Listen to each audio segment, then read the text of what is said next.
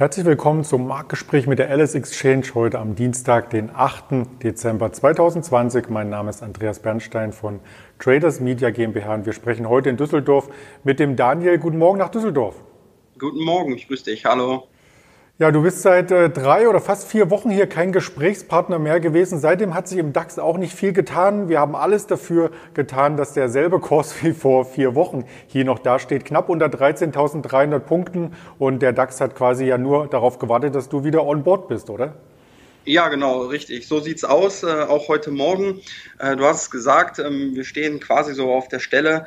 Ähm, zum einen zum Vergleich von, von gestern Abend, aber auch in den letzten Wochen hat sich nicht mehr allzu viel getan, wenn man auf die Kurstafel guckt.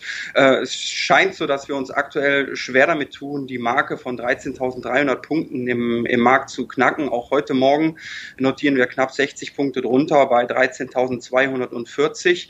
Ähm, ja, sowohl die positiven als auch die negativen äh, Nachrichten in den letzten Tagen und heute Morgen, die halten sich so ein bisschen die Waage. Zum einen haben wir natürlich die Infektionszahlen, ähm, die nicht wirklich runtergehen, sondern eher im Gegenteil auch noch ein bisschen steigen. Und ähm, da gibt's ja jetzt auch die ersten ja, Gerüchte oder Überlegungen, sage ich mal, ähm, von der Regierung, eventuell den Lockdown auch zu verschärfen nach Weihnachten, sprich am 27. Dezember. Aber äh, das ist auch noch nicht spruchreif, ähm, weil die Infektionszahlen halt nicht runtergehen. Ähm, auf der anderen Seite haben wir natürlich immer wieder positive Nachrichten von der von von Impfstoffen. Ähm, auch heute Morgen wieder England, Großbritannien fängt heute an zu impfen mit dem Impfstoff von BioNTech und Pfizer. Ähm, das sorgt dann natürlich auch immer wieder für den, für den Rückenwind und nicht zuletzt die Liquidität, die im Markt tatsächlich vorhanden ist und, und weitere Konjunkturpakete. Das hält sich alles so im Moment noch die Waage. Von daher sehen wir im Markt auch keine großen Kurssprünge im Moment. Da brauchen wir vielleicht auch ein bisschen Licht im Dunkel, was das ganze Impfen angeht letzten Endes, denn es ist noch gar nicht klar, welche Gruppen zuerst und wie schnell und vor allem an welchem Ort geimpft werden sollen. Also da sind noch einige Fragen offen, aber Licht im Dunkel ist auch die Überleitung quasi zu einem Unternehmen, was es seit 1899 gibt, was quasi die ersten Lampen für Kutschen, Petroleumlampen hergestellt hat und auch heute zu den 100 Top-Automobilzulieferern gehört und die Rede ist von Hella.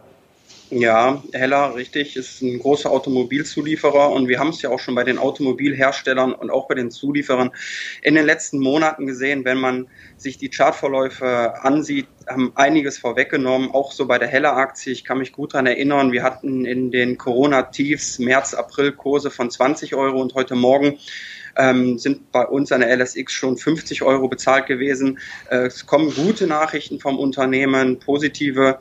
Ähm, man hat äh, für das Geschäftsjahr 20 ähm, und 2021 ähm, die Umsatzerwartung angehoben. Zuvor war die Umsatzerwartung zwischen 5,6 und 6,1 Milliarden Euro.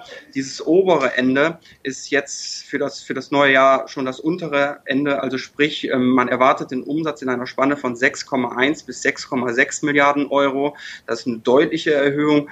Und so sieht es auch für das bereinigte EBIT aus. Das war zuvor äh, in einer Spanne erwartet worden von 4 Prozent bis 6 Prozent und auch jetzt ähm, sieht deutlich besser aus, sprich man erwartet eine bereinigte EBIT-Spanne von 6 bis 6 bis 8 Prozent.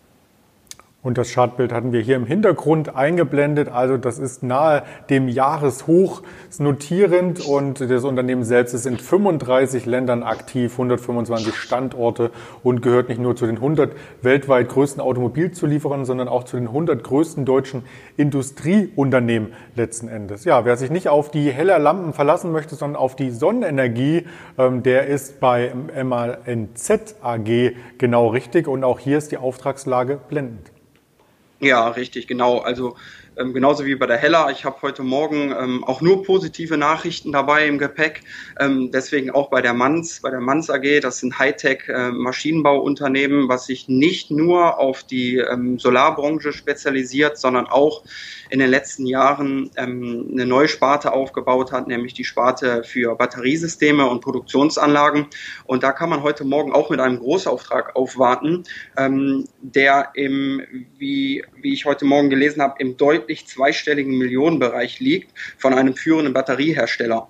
Ähm, also dieses Geschäftsfeld wächst auch. Man hat da jetzt inzwischen auch ein zweites äh, Standbein, Standbein und das kommt auch sehr gut an. Auch diese Aktie hat sich äh, hervorragend entwickelt die letzten Monate vom Tief bei 10 Euro im März auf jetzt über 30 Euro, beziehungsweise heute Morgen auch schon Kurse von 34 Euro bei uns an der LSX bezahlt. Also da sehen die Zeiten auch sehr rosig im Moment aus.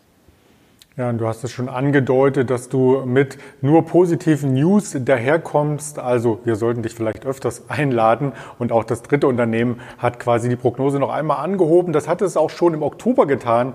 Und spätestens jetzt wissen eingefleischte Börsianer, von welchen Unternehmen wir reden. Vom nächsten DAX-Aspiranten von Kia gehen. Ja, Kia gehen auch. Ähm profitiert natürlich ungemein auch von Covid-19. Äh, ein Unternehmen was in der Biotechnologie aktiv ist, was Testverfahren entwickelt, auch diese Teststreifen nicht nur um auf Covid-19 zu testen, sondern auch auf andere Arten, ähm, bei anderen Krankheiten. Und da sehen die Zahlen auch durch die Bank sehr positiv aus. Ähm, das sieht man auch im Kursverlauf hier heute Morgen plus drei Prozent bei uns, 41,60 ähm, bezahlt. Ähm, man, ähm, man erwartet ein Umsatzwachstum von 22 Prozent fürs, fürs Jahr äh, 2020 und erwartet ein Ergebnis pro Aktie von äh, circa 2,14 Dollar.